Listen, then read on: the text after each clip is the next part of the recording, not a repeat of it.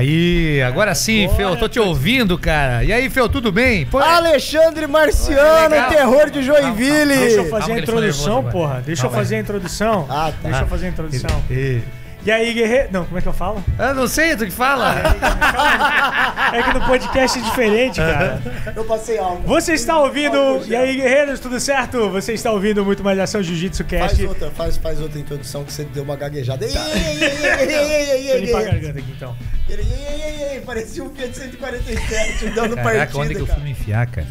E aí, guerreiros, tudo certo? Eu sou o Jaime do Muito Mais Ação Jiu-Jitsu e você está ouvindo Muito Mais Ação Jiu-Jitsu Cast, seu podcast. Antigamente era semanal, agora tá meio foda, mas a gente tá fazendo isso sobre podcast sobre jiu-jitsu. E hoje eu sou o Jaime, se você não me conhece, prazer. E eu tô aqui com Phil BJJ e com Alexandre Marciano.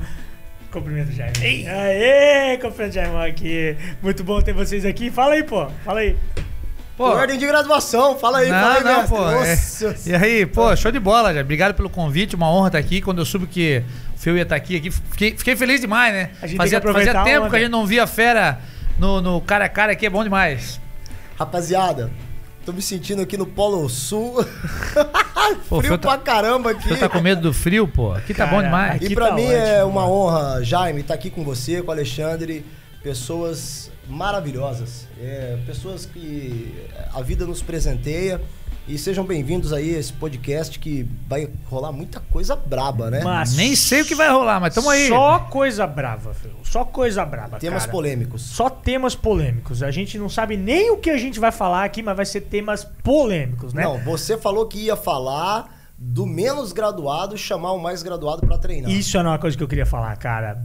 Com toda certeza. Mas antes da gente chegar nesse tema, você que tá ouvindo aí já solta o like maroto. Não esquece de soltar o like maroto aí pra gente. Escreve nos comentários o que, que você acha do Phil BJJ, o que, que você acha desse cara lindão aqui, o que, que você acha do Marciano, que tá maior do que eu e o Feu juntos. Cara, ele tá Tá, muito cara forte, tá cara. muito Mentira. grande. Mentira. Se você tá ouvindo só o podcast, corre lá no YouTube, dá uma olhada. Rapaz, ele parece uma- um, um armário de quatro portas. Quatro portas é grande? Lembrando É que grande. o nome disso É grande, é, equalização orgânica, né? É. É, uma repo- reposição hormonal Não, mais não, não, sofisticada. Não, Mudou o não, é, Não é, é. Esse negócio de reposição hormonal é pra quem é bombado que faz esse troço aí. Isso é. ah, não, cai bombado. É só uma equalização orgânica. Eu, eu tava Vamos dizendo. equalizar. Depois tava nós vamos dizendo- pegar a receita e vamos equalizar aqui pra vocês nesse podcast. Eu tava, a câmera ela feu, tá? o Fe- Feu O olhando. Feu tá olhando pro computador o tempo todo. Ele quer olhar pra, ele, quer olhar pra ele mesmo. Eu tava dizendo que depois dos 40, Feu, o único número que importa chama-se testosterona livre. O resto que se foda. É verdade. E o Alexandre tá bem nessa vibe aí. Não. Ele tá sacanagem. Aliás, ele é o mais velho da turma aqui, né? É, né? Com certeza. Eu tenho 36. Eu 44. É. 44, Feu? 44. É verdade, não? É verdade. Eu não sou mais velho, cara. Mas parece, tá acabado pra caralho. Se fudeu. Vou fazer 43 de novembro. Caraca, Se fodeu. É, eu vou inaugurar o Master... Tá, tá legal mesmo. Parece que tem um Vou inau- 35 aí. É, eu vou inaugurar o Master 4 ano que vem, se Deus quiser. É isso aí, pô. É isso Que aí, bom- né? Que bom. Fala mais perto do microfone, Feu, pelo amor de Deus. Época que faz O, 45 o Feu tá na né? equalização orgâni- orgânica também, pela. Tá, tá, Dá pra ver? tá. Dá pra ver. Eu tô, tô amando. Tá, mano. Amando dela. amando dela. Qual que era o tema mesmo? Não sei. É, Feu, é, caso alguém não te conheça, acho bem difícil, o pessoal que acompanha muito mais ações de jiu sabe que a gente é parceiro, sabe que a gente já fez vídeo junto várias vezes. É, caso alguém não te conheça, conta um pouquinho de quem é o Feu, o que que é o Feu na internet, o que que é o Feu pro jiu-jitsu. Fala aí. Então, Feu, um atleta de judô que não deu Fala pra certo. gente, fala pra gente, não olha pra câmera, fala É. pra gente, estamos batendo papo, não se preocupa Cara, eu bati na trave várias vezes no judô. Comecei a competir judô em Eu bati com a 86. cabeça várias É, vezes Também, eu bati tudo, de todo jeito. Mas como atleta, eu fui um, um bom lutador, um bom competidor. Migrei pro jiu-jitsu logo que eu encerrei Começou minha, minha de carreira. criança no judô? 86, com 8 anos de idade. Oito anos. Oito Legal. anos de idade. E por alguns momentos eu, eu consegui brilhar, consegui ter alguns títulos importantes, mas o Foi meu sonho de entrar... de judô. Fui um atleta de alto rendimento. É. Um atleta de alto rendimento. O que é que tu considera de diferente do atleta de alto rendimento para um profissional? Eu não consegui entrar na seleção brasileira de judô. Não, não conseguia Não- viver exclusivamente do judô? Exatamente, não consegui. Na minha época tinha o Fúvio Miata, o Gleison, que eram duas pedreiras é, intransponível. Então, para o judoca não existe outro caminho a não ser você conseguir se ranquear é, e através de uma seletiva você ter o passe para a seleção, né? E aí sim viver daquilo, viver do, do judô, né? Então eu, eu passei por alguns projetos, é, lutei também em Portugal, morei uma época em Portugal, tive alguns títulos paulista, brasileiro. Mas o que em Portugal? Competir? Judô? É, eu peguei a mochilinha, coloquei nas costas, falei, é, é. E fui já meu- no meu final de carreira. Ele já me contou umas histórias de Portugal. É, 29 depois, anos, é. Depois a gente vai perguntar sobre essas Tá, histórias. E aí eu migrei pro jiu-jitsu. Mas eu já tava meio velhinho, né? E aí eu, eu passei a me dedicar a pegar minha faixa preta e dar aula. Comecei dando aula de judô, quando eu, eu atingi uma graduação aí de, de faixa roxa no jiu-jitsu, comecei a dar aula de jiu-jitsu também. Entendi. E aí a galera me conheceu através dos vídeos da internet. Essa é basicamente a história do Felby JJ, um homem pequeno, de uma cidade pequena, com pequenas pretensões, que Tá acabou, bom, né? é, que acabou dando certo aí. Mas nunca desisti, me- mesmo assim, não tendo entrado na seleção brasileira de judô, né? Não consegui, Uhum. mas não desisti. Me tornei um bom professor, um, um bom orientador, um bom pai, um bom marido. Eu acho que a vida nos ensina coisas muito mais importantes que Claro. alguns títulos Sem dúvida. que a traça vem a corroer. Ó, fui até filósofo agora, Alexandre. Caralho, Foi boa, hein? rapaz. Foi boa. Pô, deu uma Foi boa. arrepiada. Deve ter sido a cuca do café. Ah, deixa a cuca aí. Se a piada aí, se você não acompanhou, você perdeu. Tem que acompanhar os Vai no stories. stories, lá. vai no stories. Vai nos stories. Não vai estar mais nos stories quando Ah, isso é aqui verdade, for online. For lá na parada, mas é, é isso aí, já foi. Tem É que inédito. acompanhar nos stories pra não perder esse tipo de coisa. É inédito. É, procura lá, Felb DJ, ja, é, Jaime, do Muito Mais Ação Jiu-Jitsu e Alexandre Marciano. É, Marciano, conta a tua história aí pra gente. Cara, sintetizando tudo bem rápido aí, eu sou. Não precisa fazer em um minuto. Ah, não precisa? Não precisa. Então eu vou falar mais é um devagar. podcast. então fica tranquilo. Cara, quem tá jiu-jitsu. ouvindo, quem tá ouvindo, tá, sabe que show pode de bola, demorar. show de bola. Cara, eu ingressei no, no jiu-jitsu ainda na década de 90, acho que como muitos, né, que ingressaram nessa época, embalados pelas fitas de VHS do Royce. E, cara, eu, eu tinha sérios problemas é, com agressividade, por conta até do acidente. sofri. brigão? Eu sofri um acidente com queimadura muito jovem, né? Isso, isso causou aquele problema de bullying, por aí vai. E isso desencadeou um monte de problema na minha vida. E eu queria ser lutador de MMA só pra des- descascar a raiva, só pra descontar a raiva, entendeu? Eu não, eu não tinha equilíbrio, nem disciplina, nem nada. Só queria descascar a raiva mesmo. Soltar porrada. Entrei no jiu-jitsu por conta disso. É... Logo começo ali, quando eu comecei a fazer algumas lutas, eu acabei tendo uma lesão no joelho e depois uma lesão que era para ser mais simples, mas acabou sendo mais grave, que foi uma fratura na minha perna, um acidente de moto. Eu ando de moto até hoje, gosto, né? E era para fazer uma, fiz duas cirurgias, a segunda foi um pouquinho pior que a primeira. E isso me tirou, na época, cara, Tinha quantos anos? eu, eu não lembro se. Agora eu não vou lembrar o, o ano exatamente, se foi 2003. Eu acho que foi em 2003 ou 2002. Isso me tirou praticamente de treinamento, de treinamento, um ano e meio Caramba. de treinamento. Só que para não me desligar do tatame, meio que a coisa casou, meio que foi por acaso, eu acabei me tornando treinador. Eu, come, eu, não, podia, eu não podia treinar, mas algumas pessoas pediram para eu ajudar no treinamento delas. Entendi. E acabei fazendo um, um time de alto rendimento, de luta daí profissional. M- porrada mesmo, não só jiu-jitsu. porrada, MMA, MMA e luta em pé principalmente. É. Inclusive, é, um atleta muito famoso do UFC, Vitor Miranda, é, Vitor Miranda. que agora está comigo Pode novamente, voltou para Joinville, né? A gente participou do circuito de K1, a gente teve na Turquia, Hungria, o Vitor lutou Eslovênia, Áustria. Cara, participamos de Jungle Fight, chutou é, vários eventos aí, até na, não lembro também agora se foi em 2007 ou 2008, o Canal Combate fez um, um cara a cara, ele tinha, que- tinha aquela a entrevista cara a cara. Pode crer. Fizeram comigo um cara a cara por conta do dos destaques de alguns atletas que eu tinha, né? Cara, em algum momento, e aí a história é longa, porque eh, talvez nós temos um podcast só para isso, em algum momento eu, eu passei a observar menos importância na competição e mais importância na instrução. Entendi. Isso nasceu dentro de mim Isso não foi um, um clique. não, foi não, foi algo uma, construído foi uma para chegar lá. construção, Foi uma construção que, que principalmente ela, ela começou a surgir dentro de mim por conta da minha atuação em alguns projetos sociais. Eu abri projeto social, isso começou a me dar uma visão diferente e algumas coisas que eu vi- vivenciei no esporte profissional que me deixaram é, contrariados, né? Decepcionado com a parada. decepcionado. Se, é, eu falo isso, né? Como eu falei, teria que ser uma conversa longa, mas eu falo isso.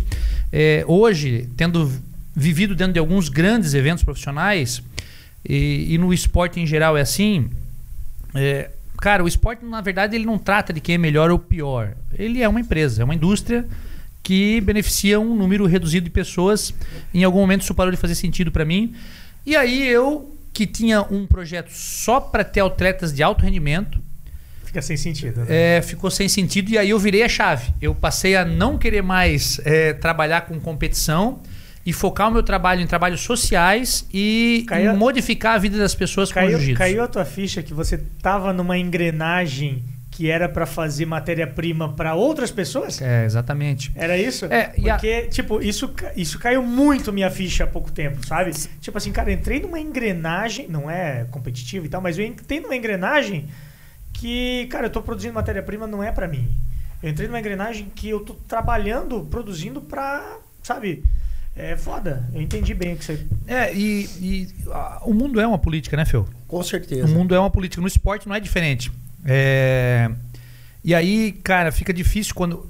Eu não vou nem citar da minha experiência. Vou citar uma experiência que talvez seja mais, mais fácil de quem está nos assistindo, nos ouvindo, entender. Jacaré, por exemplo. Por que, que Jacaré, Ronaldo Jacaré, não lutou pelo cinturão do UFC quando ele era mais jovem? Quando ele tinha mais pujança física e com certeza ele teria tido o título. condições. É. Porque ele não era interessante para o evento. Não, Só por isso. não. É Pô, tem um cara lá do Amazonas com cinturão do UFC, não quer. Já tinha um outro brasileiro com cinturão. É, o José Aldo. Então colocaram ele numa geladeira até ele não ter mais condições de lutar pelo título, porque era melhor para o evento. Em qualquer esporte é assim. É. Natação, qualquer um. Há duas semanas atrás eu estava na casa do Vitor Miranda, que tu citou, e tinha um nadador olímpico lá, um ex-nadador olímpico, e conversando com ele, não vou citar o nome para não, não causar nenhum constrangimento, né? Até com, com o Sim, Comitê claro, Olímpico. claro, claro. Mas conversando com ele, tu vê assim o. Sabe a tristeza no coração dele de como ele foi tratado dentro do próprio Comitê Olímpico Brasileiro, porque é Mas uma isso- indústria, cara. Mas isso existe, isso existe no judô. é, as pessoas são esquecidas é, com o tempo. a- as federações, as confederações, é, elas esquecem, simplesmente esquecem dos medalhistas olímpicos. E, e hoje eu vejo que correndo atrás daquele, daquele sonho, é, eu consegui atingir um objetivo maior. Um objetivo maior.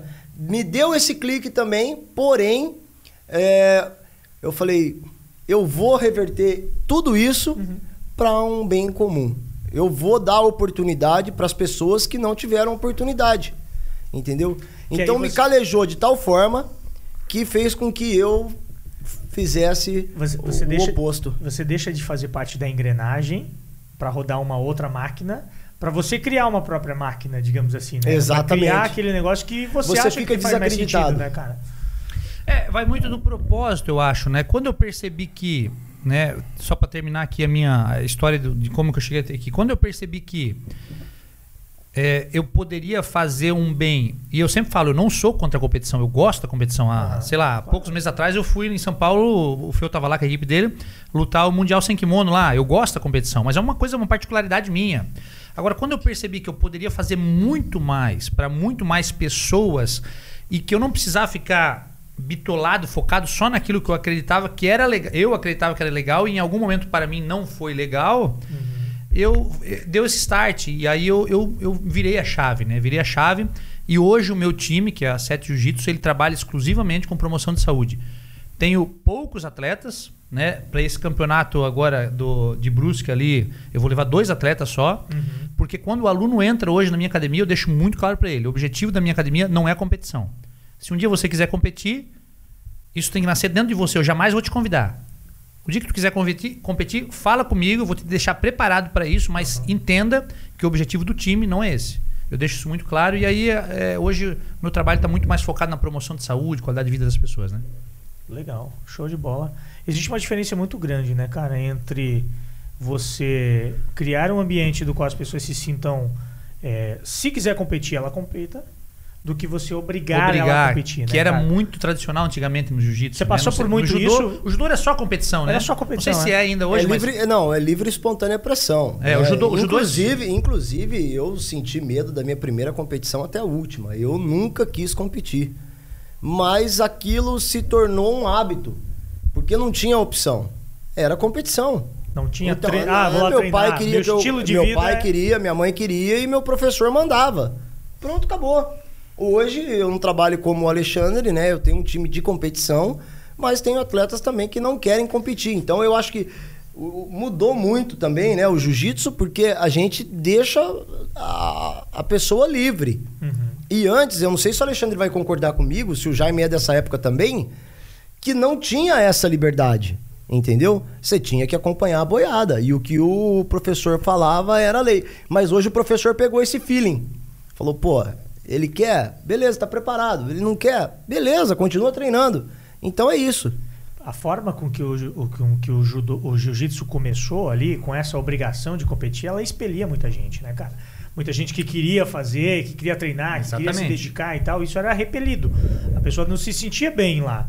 Né? Eu já até comentei no podcast assim, porra, imagina o que era chegar numa academia Carson Grace, que você chegava lá e daí olhava lá dentro, tava Carlão Barreto, tava o Vitor Belfort, tava. Não, tu nem chegava, né? Nem, chegava, chegava tem que ser né, convidado. Né, inclusive, inclusive, eu faço uma reflexão sempre contrária nesse sentido, porque nessa época, na, na década de 90, pouquíssimos professores, pouquíssimos, se contavam no dedo, inclusive no Rio de Janeiro, São Paulo, que conseguiu viver exclusivamente do jiu-jitsu. É, porque ele era é, ele segregava, certo? Aí as pessoas falam assim, ó, ah, mas a competição é importante porque foi ela que fez o jiu-jitsu virar o que virou hoje. Eu faço uma reflexão contrária. Foi quando várias academias de jiu-jitsu, isso começou com a Gracie Barra, nós precisamos da mão palmatória, começaram a fazer uma metodologia que atingia mais pessoas, uhum. tendo uma amostragem maior, você tem mais gente que quer competir naquele meio e a competição cresce. Sim, sem dúvida, claro. Foi o caminho ou foi o contrário? Claro. Foi a metodologia, foi, foi, foi quando mais pessoas tiveram coragem de entrar no jiu-jitsu que as competições evoluíram. Porque antigamente a competição. Porra, meia dúzia, né? Meia dúzia, um berreiro do caramba, pra, pra achar a luta de faixa preta era um trabalho, era luta casada. E sempre vai existir o casca grossa e sempre vai existir Sim. o cara que faz pela recreação, pela condição física, mental e, enfim, saúde. saúde sempre né? vai existir. Agora, o que nasceu nesse meio tempo foi o bom senso. O bom senso do professor. Entendeu? Porque tanto o professor que não incentivava o aluno a competir, ele era colocado de lado. Porém, tinha outra parte também que se ele incentivasse ou obrigasse, o aluno não ficava. Porque eu sou prova claro. disso. Quantos amigos meus de infância que não chegaram à faixa preta, hum. que não querem nem ouvir falar de judô, não, não nem ouvir falar de jiu-jitsu. Nem chegaram a ir na academia porque sabiam não, que era... porque tinha medo e porque não queria. Entendeu? Então, na época eu não tinha opção, oito anos de idade, você vai, pronto, acabou. Meu pai falava, engole o choro. Ah, é. Meu pai falava. Que, e, e, assim, né? A gente... E eu cresci desse jeito, isso me fortaleceu, se tornou um hábito.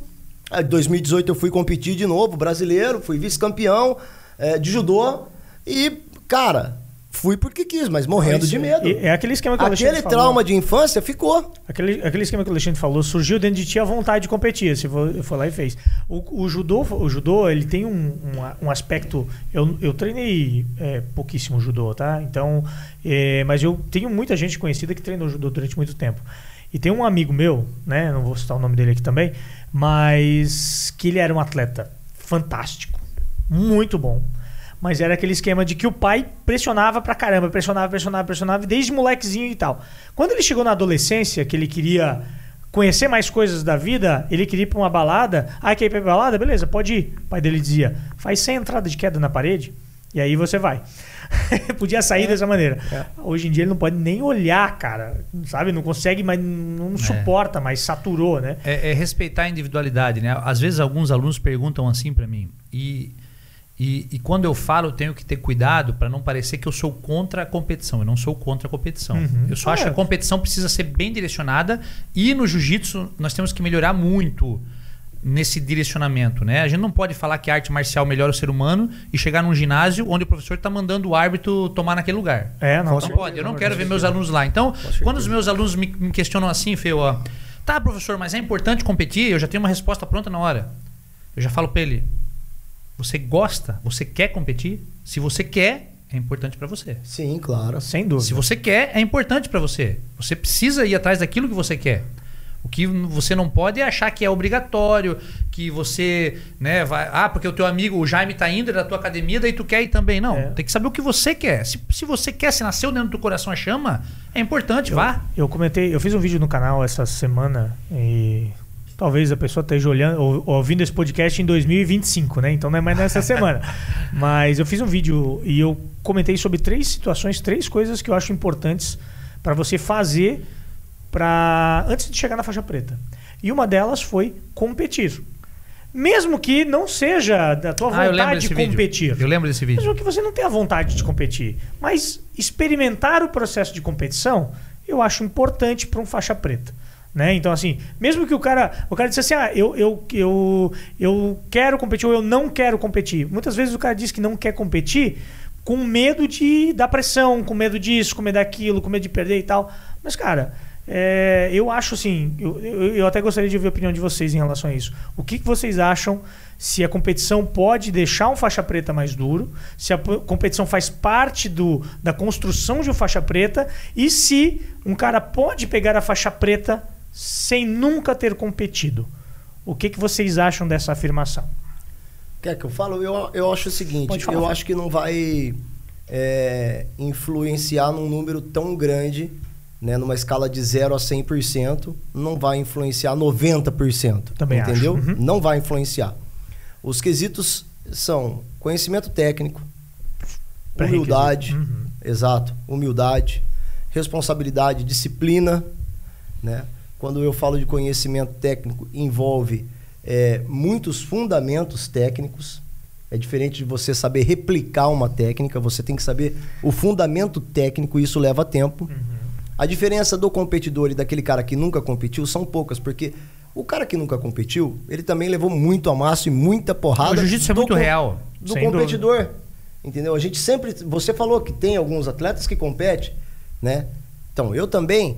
E aí, o que, que acontece? A gente acaba treinando, lutando com esses atletas que competem. E geralmente eles têm um outro drive. É. Eles têm um outro Uma outra ritmo. pegada. Exa- Então você acaba apanhando, você acaba sofrendo as consequências, o amasso, entendeu? E você se torna um faixa preta tão duro quanto um competidor. Você acha que é possível, então, Sim, um cara é possível, mas espera aí. competir? É, mas ele não vai ter a experiência para passar adiante. Então, por isso que eu falei, numa escala de 0 a 100%, a gente tem aí 10% Entendi. de importância. É, Ele não, ele não vai não vai saber falar da adrenalina. Ele não vai saber falar do frio da barriga. Ele não, diferente de ganhar ou perder que não tem nada a ver. Nada a ver. Uhum. Entendeu? Tanto é que Jigoro Kano tem uma máxima: o judoca luta pra evoluir. Ele não luta pra ganhar. Ele luta pra aprender. É. Entendeu? Então quem disse isso foi o mestre Kano, o criador, o fundador. E e a, a minha opinião é essa: tudo é importante. Todo o processo é importante. Mas sempre colocando naquela escala, de 0 a 100. Se você me perguntar, 100% técnica. Conhecimento É, eu- técnico, fundamento técnico. Pode falar. Eu até eu, eu, eu divido essa resposta em, em duas situações. Eu não acho necessário para o cara pegar a faixa preta competir, porque nós vamos ter casos e casos, por exemplo, um dos meus faixa pretas mais técnicos que eu tenho hoje, ele, ele tem 65 quilos, é muito leve, nunca competiu, e eu tenho certeza que se ele ajoelhar com nós três aqui ou com qualquer outro faixa preta, ele vai fazer um treino duríssimo. Ele é bom. Ele nunca competiu. Agora o Jaime perguntou assim: ah, o cara fica mais duro na competição? Aí eu acho que fica mais duro, mas isso não significa que ele fica mais técnico. Não, eu sempre não cito, necessariamente melhor. é, né? eu cito sempre o exemplo de nível técnico e nível de luta. Eu aprendi isso contigo. e São eu duas sou- coisas distintas Me para mim. apropriei, Concordo. me, me apropriei, Eu desse- É. me apropriei desses conceitos, tá? É, Só pra dizer. o que, que eu, o que que eu falo para as pessoas? As pessoas não podem confundir nível técnico e nível de luta. Por exemplo, na minha época lá atrás, a- a- demorava-se muito tempo para trocar de faixa. Eu fiquei três anos na faixa branca. Eu era muito Caramba! duro. Eu era muito duro na faixa branca. Eu era técnico. Se eu pegar qualquer faixa branca de hoje, Atual. atual, ele vai ter um repertório extremamente maior do que eu tinha naquela época. Concordo. Só que eu era duro, então pode ser que eu pegue um faixa branca desse e eu dei uma pressão nele com, a- com as poucas coisas que eu sei fazer, porque eu era duro pra cacete, tava um monte de tempo na faixa, ia pra um campeonato e tal. Eu dou uma pressão no cara. Eu, sou eu tenho mais jiu-jitsu que o cara, não tenho? Não, Tu pede, pra ele, tu, pede, né? tu pede pra ele mostrar 10 posição, ele mostra 10 posição em cima, entendeu? Pede pra me mostrar duas, eu não consigo. Então, eu, eu separo sempre nível de luta e nível técnico. Porque nós podemos ter pessoas muito técnicas, mas que por um fator ou outro não desempenham bem no momento da luta na academia mesmo. Sei lá, um cara de um, um, um faixa preta de 60 quilos, muito técnico, vai lutar com faixa preta de 100. É ruim, não vai dar certo. Uhum. Não vai dar certo. O, o, cara mais pesado vai sempre levar vantagem. Às vezes o cara de 100 não, não, não é tão técnico quanto o mais leve. Mas o mais leve sofreu a pressão dessa valência que ele não tinha. Então, quando a gente fala de luta, de combate, de, de, de briga mesmo, de campeonato, são muitas valências de jogo, né, cara? E você, você concorda com aquela frase, luta é loteria? E agora? E aí? e agora? Vamos lá. Essa... Eu jogo, eu jogo pra vamos, vocês vamos jogar pro Jaime agora. Não, essa. é porque foi, foi bem interessante esse fechamento que você fez, eu concordo, né? Concordo, não em número, gênero e grau, mas eu concordo. E e tem, e tem essa frase que é a máxima, né? Luta é loteria. O cara vence no melhor dia, entendeu? O cara acorda com a estrela dele brilhando e aquela. É o azarão. O, azarão, por quê? Porque luta é loteria. E aí? Assim. Vai lá, Jair. Não, pode, pode. Pode, vai. Falar, não, não, não, mais graduados primeiro, por favor. Não, por favor, não, por eu favor. posso falar, Não, eu eu que- posso não, falar deixa- da minha experiência. É, Não, o que vamos que- deixar o o, que- Jaime o- pra nós não ficar falando sozinho. Não, podcast é isso, pô. Vocês são os convidados, cara. Ah, tá. É, o que eu acho, Fel, sobre isso, se luta é loteria. Eu poucas vezes vi um cara ganhar por sorte. Poucas vezes vi. Acontece, acontece. No MMA acontece. Entrou um cruzado, pegou na ponta do queixo, derrubou o cara, venceu o, o, o cara que, que não era. Mas eu acho que no esporte em geral não existe isso. Sabe, de luta, é, é, loteria. Não, não É, concordo eu, com não, isso. Eu até acho que, como na vida como um todo, a loteria existe, mas loteria é loteria. É. Pode acontecer, pode, Pode não acontecer. acontecer. Qual que pode ou é a regra, né? A loteria é a exceção e a regra é o mais preparado, aquele que tem mais armas, aquele que Sim. tem uma predisposição melhor, vai vencer. Por exemplo, Asian Bolt no, no, no topo. Poderia estar correndo, dar um tropico lá e o cara que sempre foi segundo dele, vum, passou na loteria. Passou, mas ele nunca deu tropico. A loteria nunca chegou pro cara. É. Então, e uma outra situação que eu falo também em treinamento esportivo de alto rendimento, que a gente acaba. que isso parece que às vezes desmotiva, a gente tem que ter cuidado quando fala isso, é que eu falo. Não é eu que falo. É, não é eu que falo. A, a, a, a ciência como um todo, o campeão ele nasce pronto.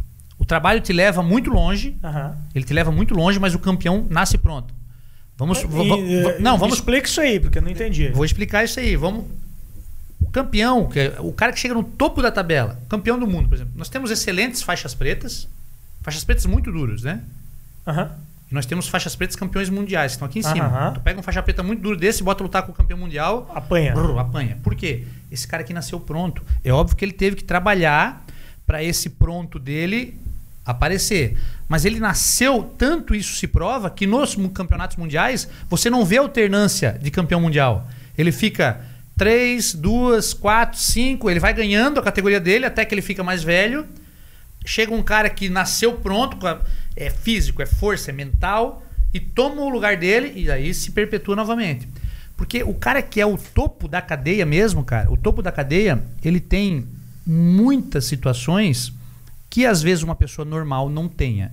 O trabalho pode levar ela muito longe, mas algumas coisas vão parar. Por exemplo, não, não sei hoje, mas há tempos atrás eu falava com o Ali, o Ali falou pra mim que nunca se lesionou no treino. Nunca. Uma, caracter- uma característica física dele, certo? Hoje sabe-se, por exemplo, que rompimento de ligamento já tem um gene que tem pessoas que têm mais disposição e menos de romper eu ligamento. devo ter uns 15 desse gen aí, Não, bicho. Porque tá- eu tá- rompi ligamento do tornozelo direito, tornozelo esquerdo, joelho direito, joelho esquerdo, punho, tudo.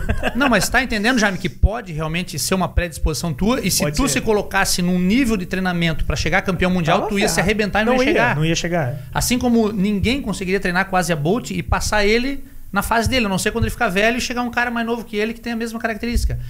É triste falar isso, porém, no esporte como um todo, isso já está catalogado. É só no jiu-jitsu que a gente tem essa visão. Tu pega a ginástica olímpica.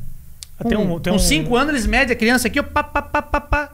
E, esse aqui não dá, vaza. Nessa, nessa peneira que os caras fazem, pode, pode ser que eles erraram numa, pode, mas geralmente eles acertam. Tu pega nas Olimpíadas, meninas de 14 anos são campeãs olímpicas. Já foram medidas desde os 2, 3 anos. Não- Eles não gastam tempo com o que eles já sabem que não vai chegar.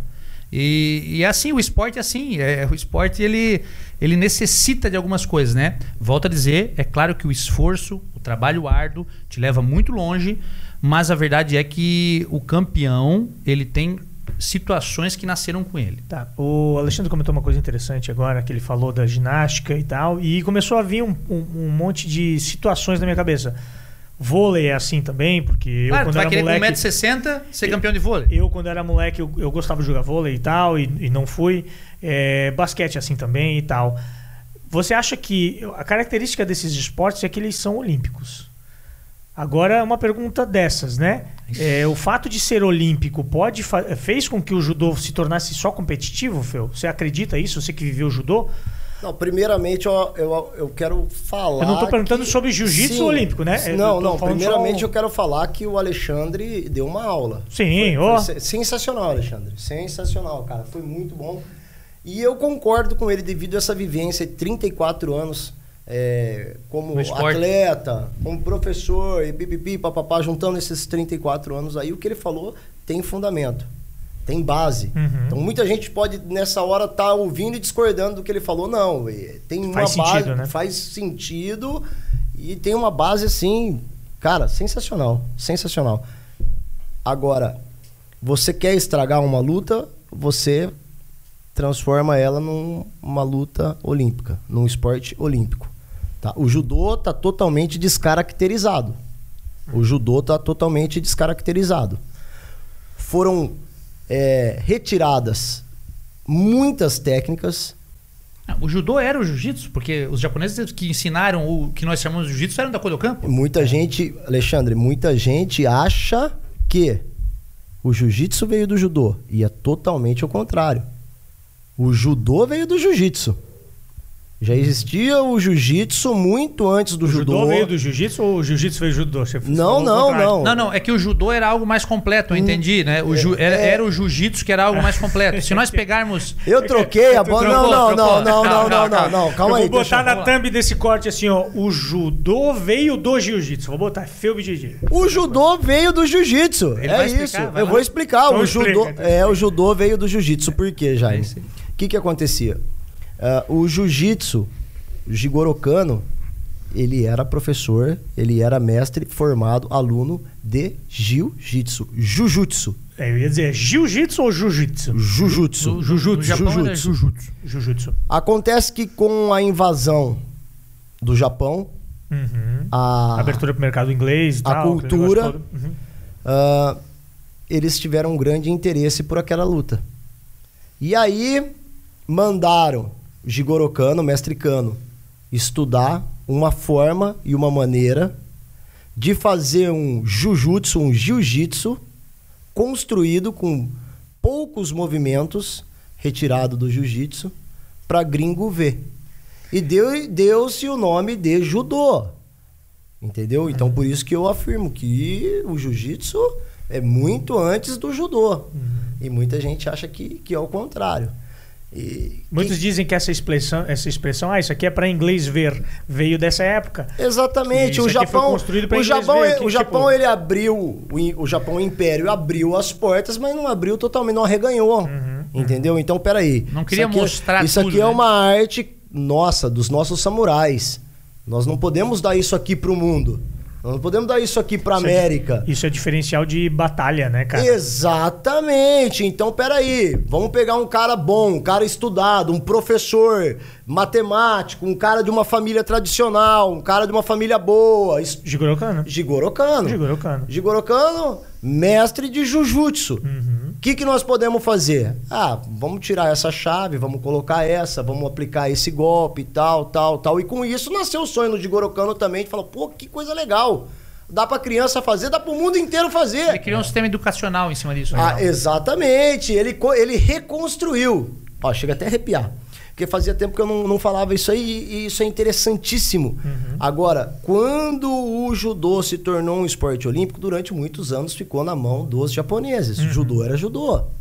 Depois ficou meio que passou pra mão dos europeus, França e tal. Já virou mais wrestling. Catada Cara, de perna. É, exa- exatamente, mas o que, que acontece? Eles começaram a mudar regras para poder ganhar dos japoneses. Entendi. Então eu quero que fique muito claro isso aí, eu debato com qualquer pessoa.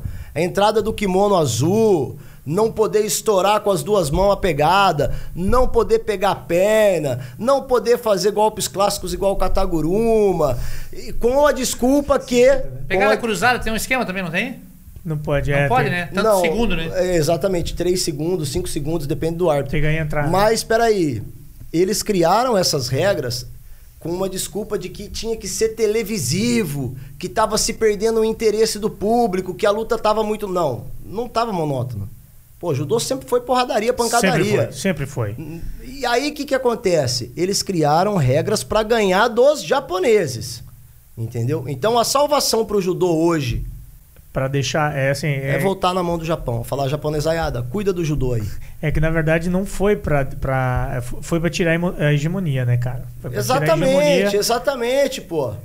Coisa que aconteceu totalmente ao contrário com o jiu-jitsu. Caiu na mão da brasileirada tomando É. conta, meu. Não existe mais jujutsu, O- agora é jiu-jitsu! O jujutsu, o Acabou-se. saiu fora de moda, não ninguém ouve mais falar do, do jujutsu, que é o pai do jiu-jitsu e é o pai do judô. Ninguém se ouve. E ainda há pessoas que dizem que o pai do jujutsu, do jiu-jitsu e do judô é o Shuai Jiao, que é aquele Kung Fu que eu também Sério descarto. Não, Ah, vamos é, voltar é, pra- é. Nunca vi isso aí. Sim, Try- não, try mas pra você ver é que é? aonde vai as histórias. Como é que é? Try Jiao. Se você não tiver o mínimo de conhecimento, você compra gato por lebre. Caraca. Então presta atenção. Ouvi É, falar disso aí, não.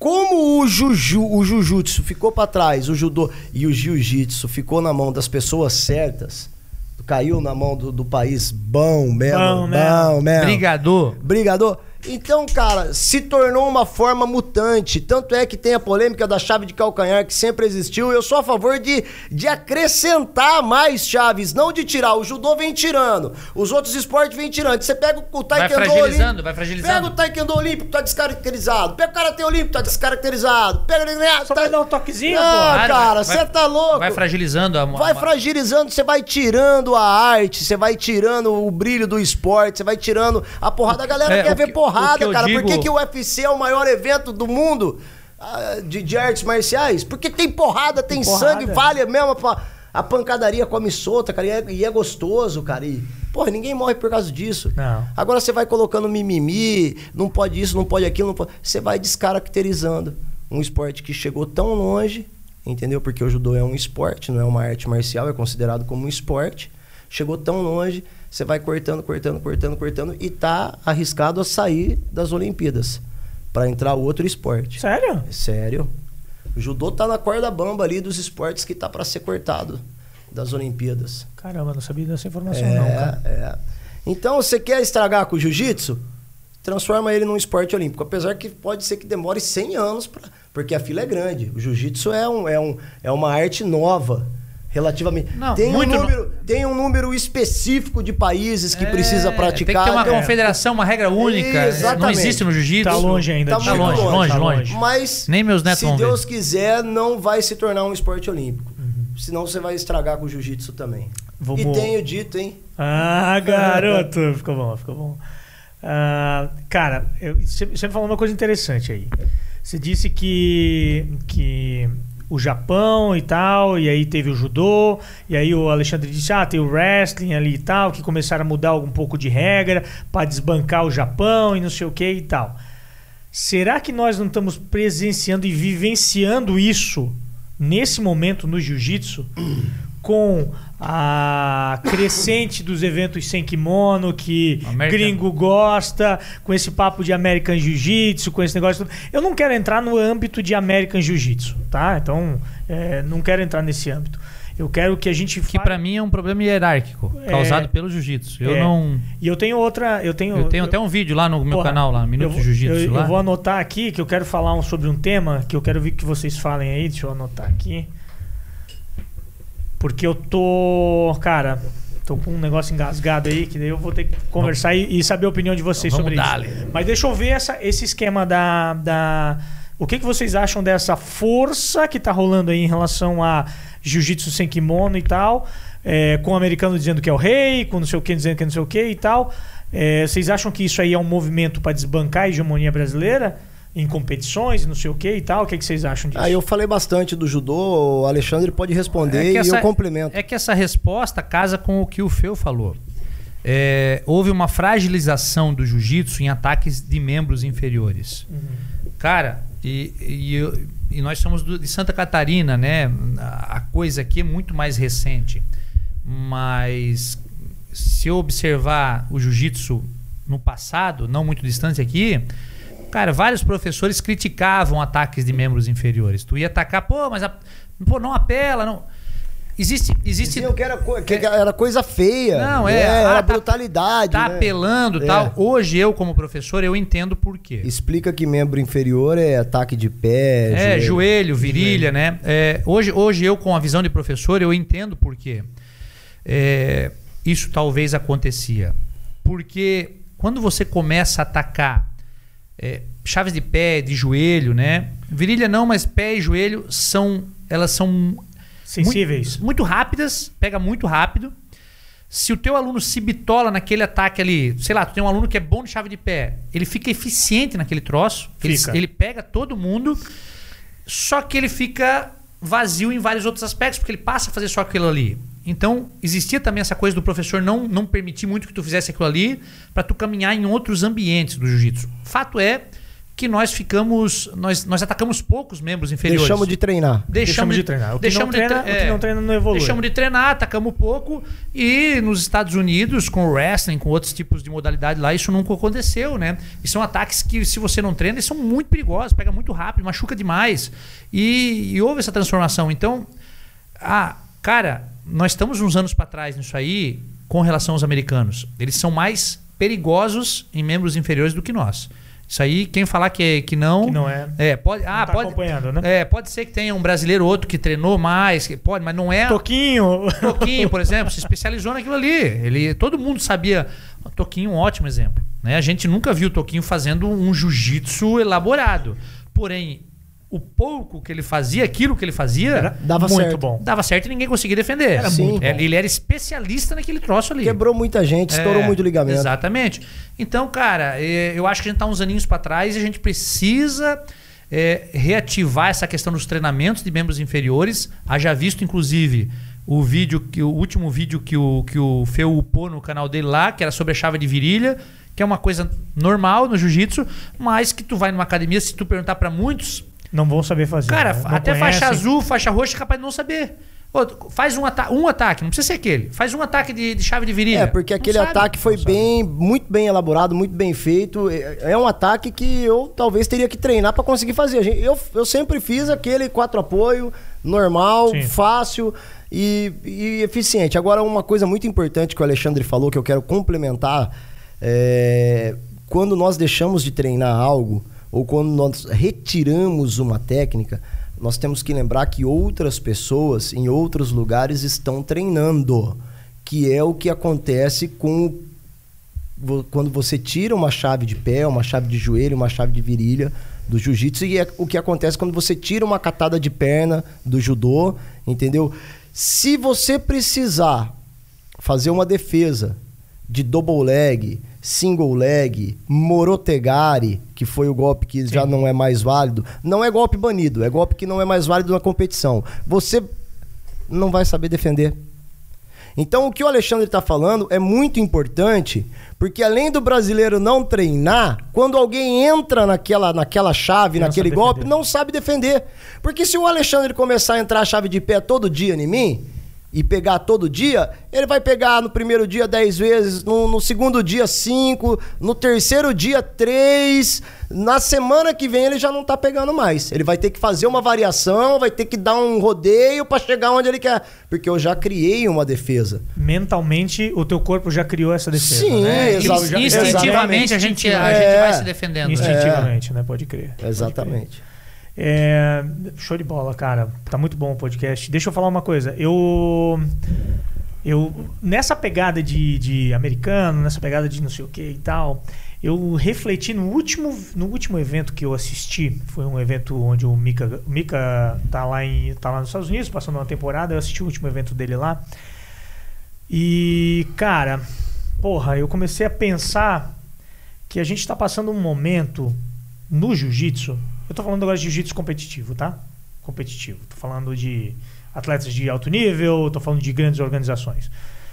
que a gente tá tipo Brasil quando foi descoberto. Por que, que o Brasil quando foi descoberto? Quando foi descoberto, veio os, os, os gringos aqui, olhavam toda a riqueza do brasileiro e entregava o espelho, entregava o colar, entregava não sei o quê, e os índios tudo entregando. Ah, leva aqui toda a nossa riqueza, leva as madeiras. Trocava leva- ouro por Trocava por ouro por pano. não sei o quê, por É. pano, por não sei o quê e tudo mais e tal. Aí o que que, o que que começou a me cair a ficha, assim, cara? É, eu não sei quando o pessoal vai estar ouvindo esse podcast que vai estar vendo a gente, cara. Porque eu tô sentindo que o nosso jiu-jitsu está exatamente nesse momento, cara. Por quê? A gente tem hoje nos Estados Unidos, eu, eu vocês sabem da minha, da minha rusga com a Flow Grappling, né? Com essa, essa empresa e tal. E eu vejo que a IBJJF é o índio e a Flow Grappling é o gringo. Porque o que, que acontece? A Flow Grappling tá. Não só a Flow Grappling, mas outros, outros, outros eventos, outras. estão crescendo de uma maneira tão grande fora. E eles estão meio que se apropriando e vão se apropriar é, daquilo que a gente tem de melhor.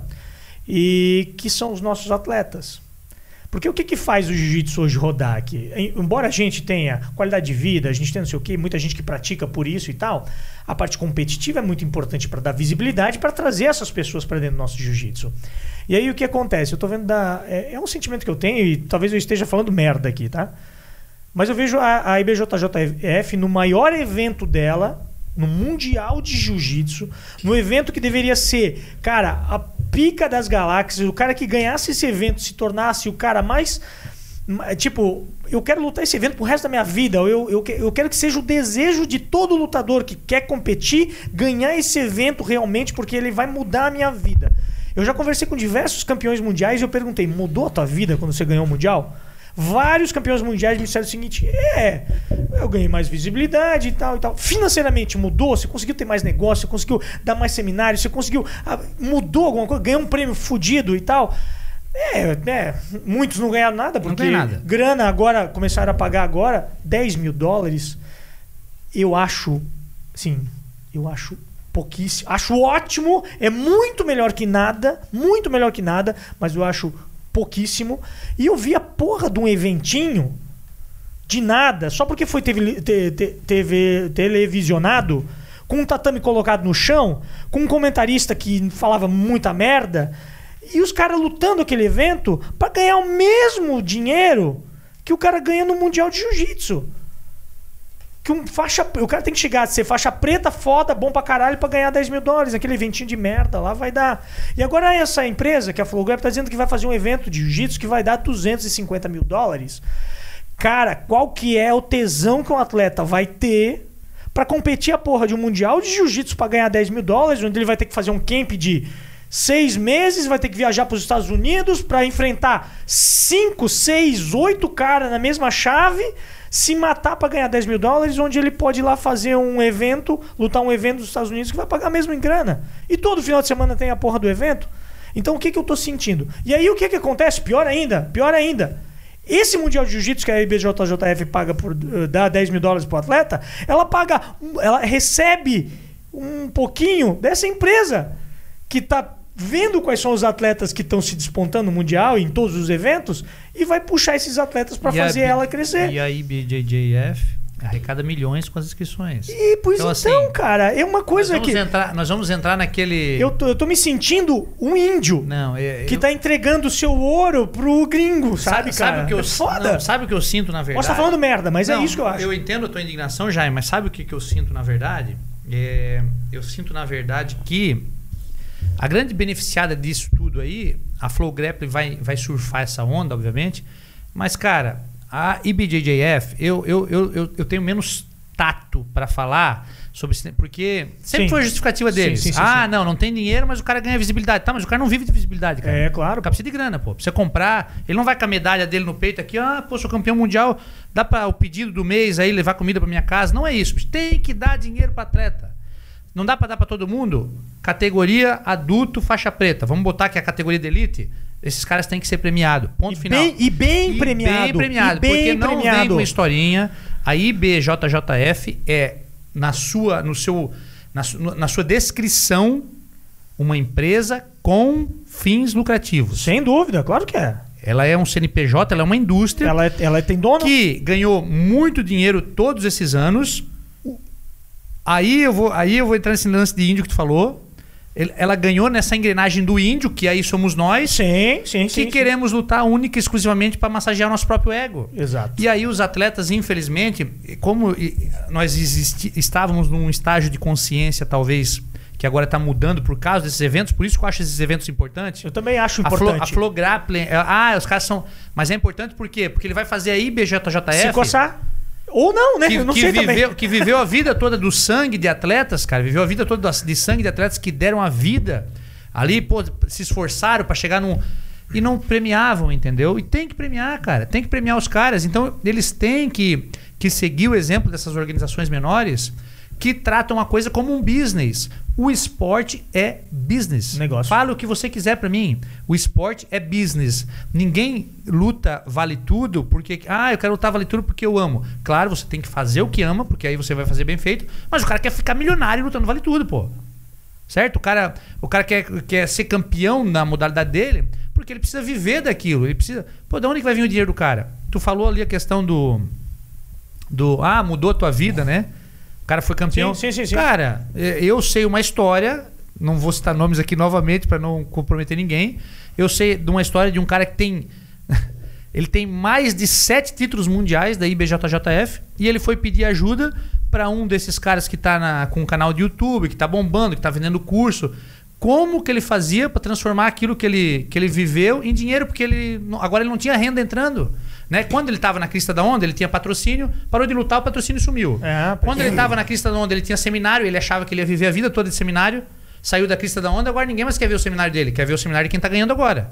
Certo? E agora ele se vê o quê? Obviamente, com um, um pequeno capital que ele juntou ao longo desses anos, mas não tem dinheiro entrando todo mês. Aí ele vai no cara que não ganhou nada de mundial, mas que tá ganhando dinheiro pra cacete com jiu-jitsu. É. Daí ele fala, cara, me ajuda aí, como é que eu faço?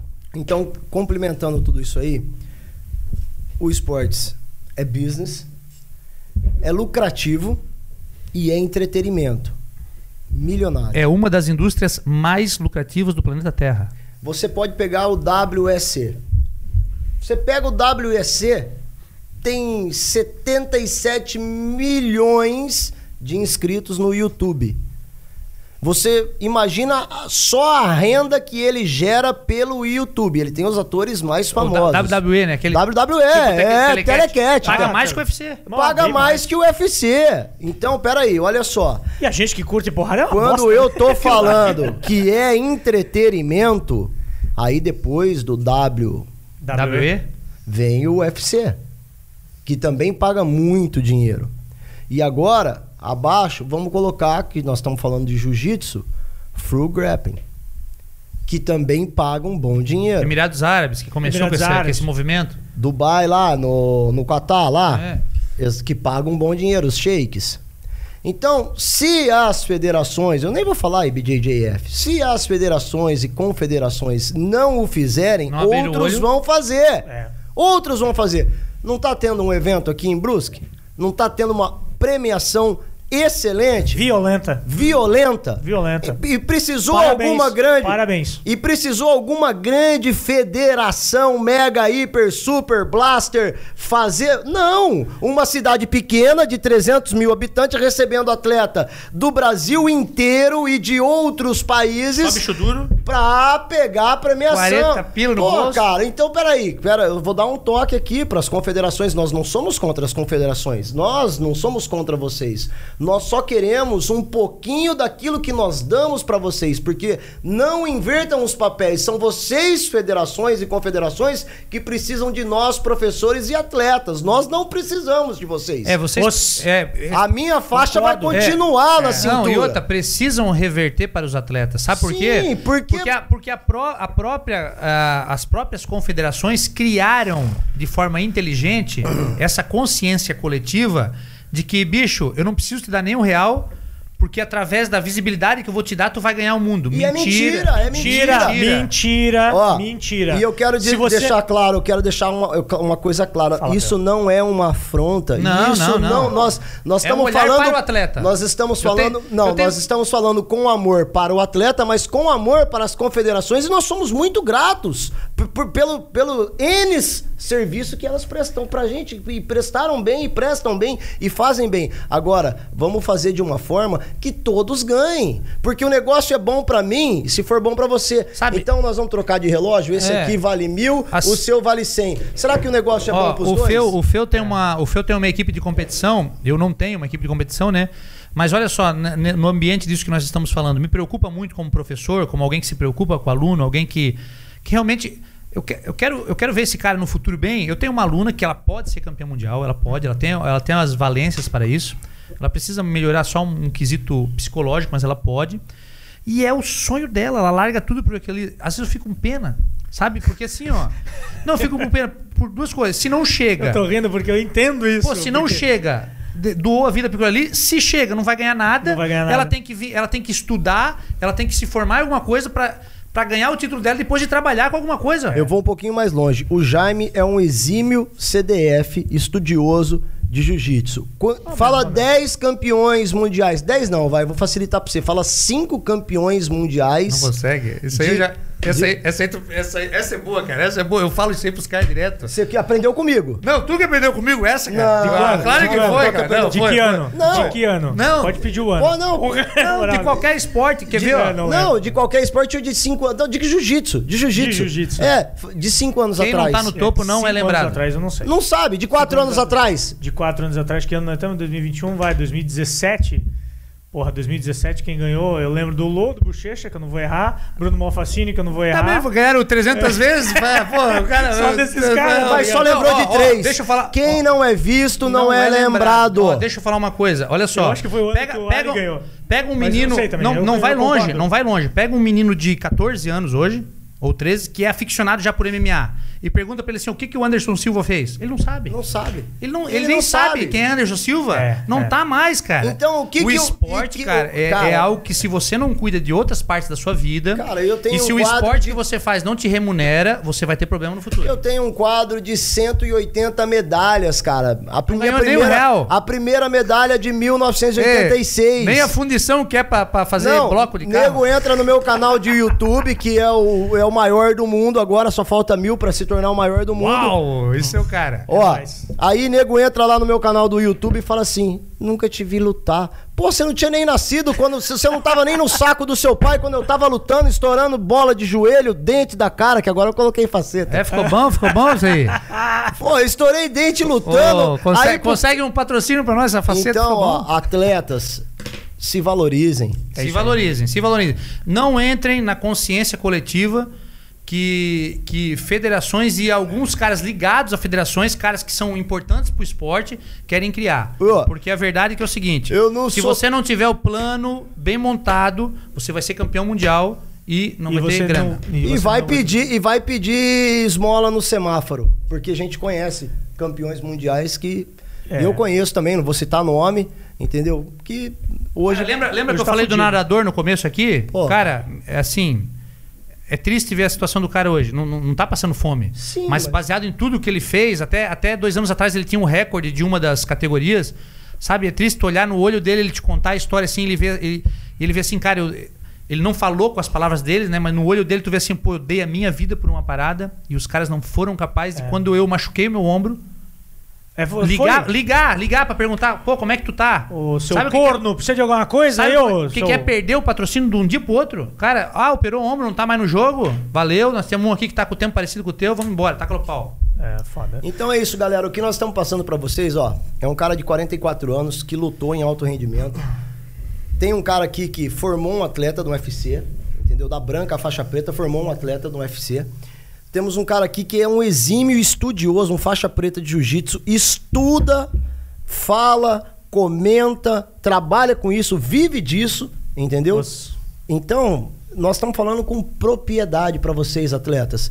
Vale 100 mil reais no bolso, muito mais do que uma medalha. É, então Com assim, certeza. é. E, e, e- e por que, que os eventos ainda conseguem fazer isso? Porque o próprio atleta não se valoriza. Exato. Eles É- têm que correr, cara. Eles têm que correr para as federações que pagam.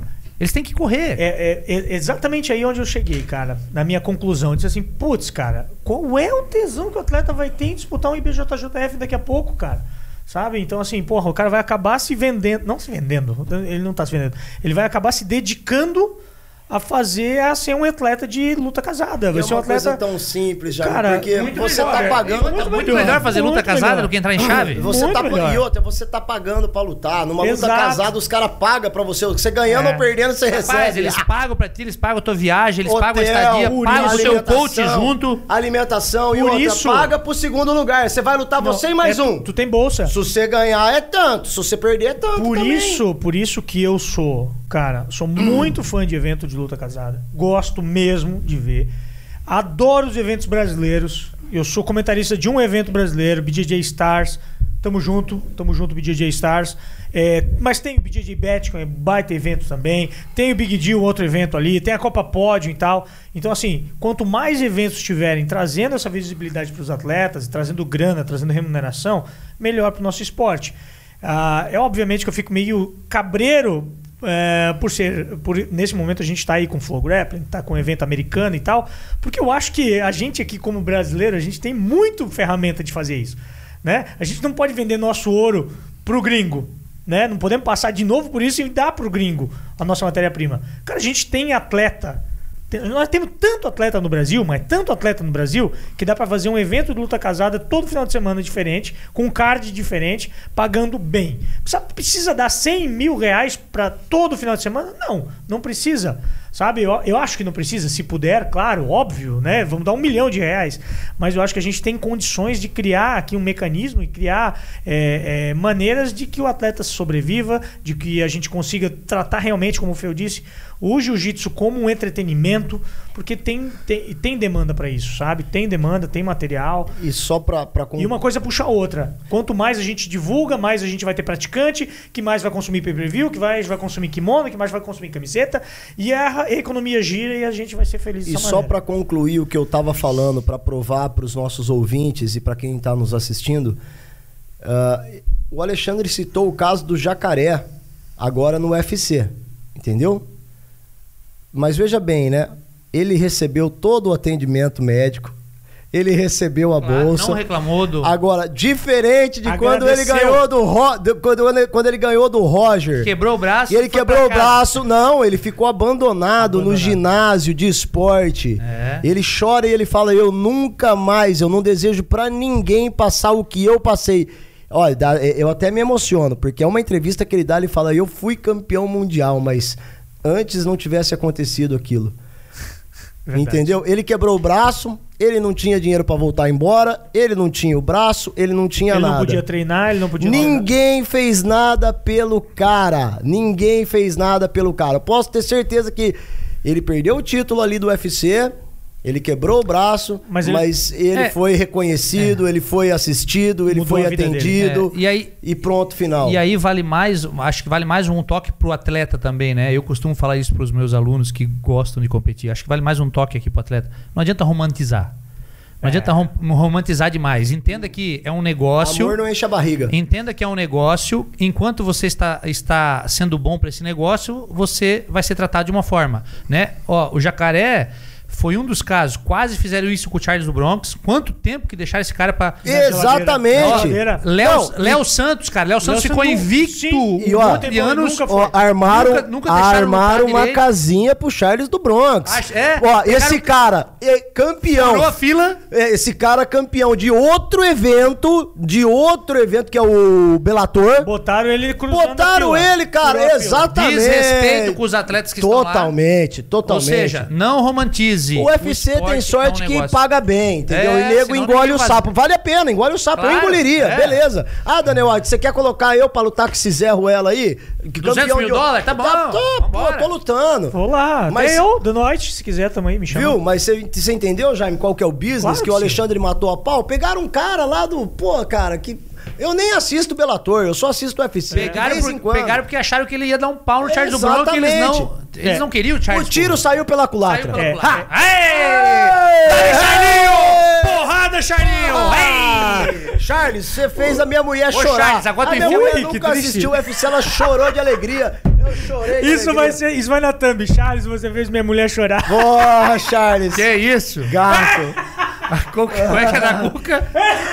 Como é que é da Cuca? Ah, deixa a Cuca aí, cara. Não deixa a Cuca aí, cara. Eu quase caí aqui, cara. É, Charles, você fez minha mulher chorar. Vai apanhar da sua mulher agora, viu?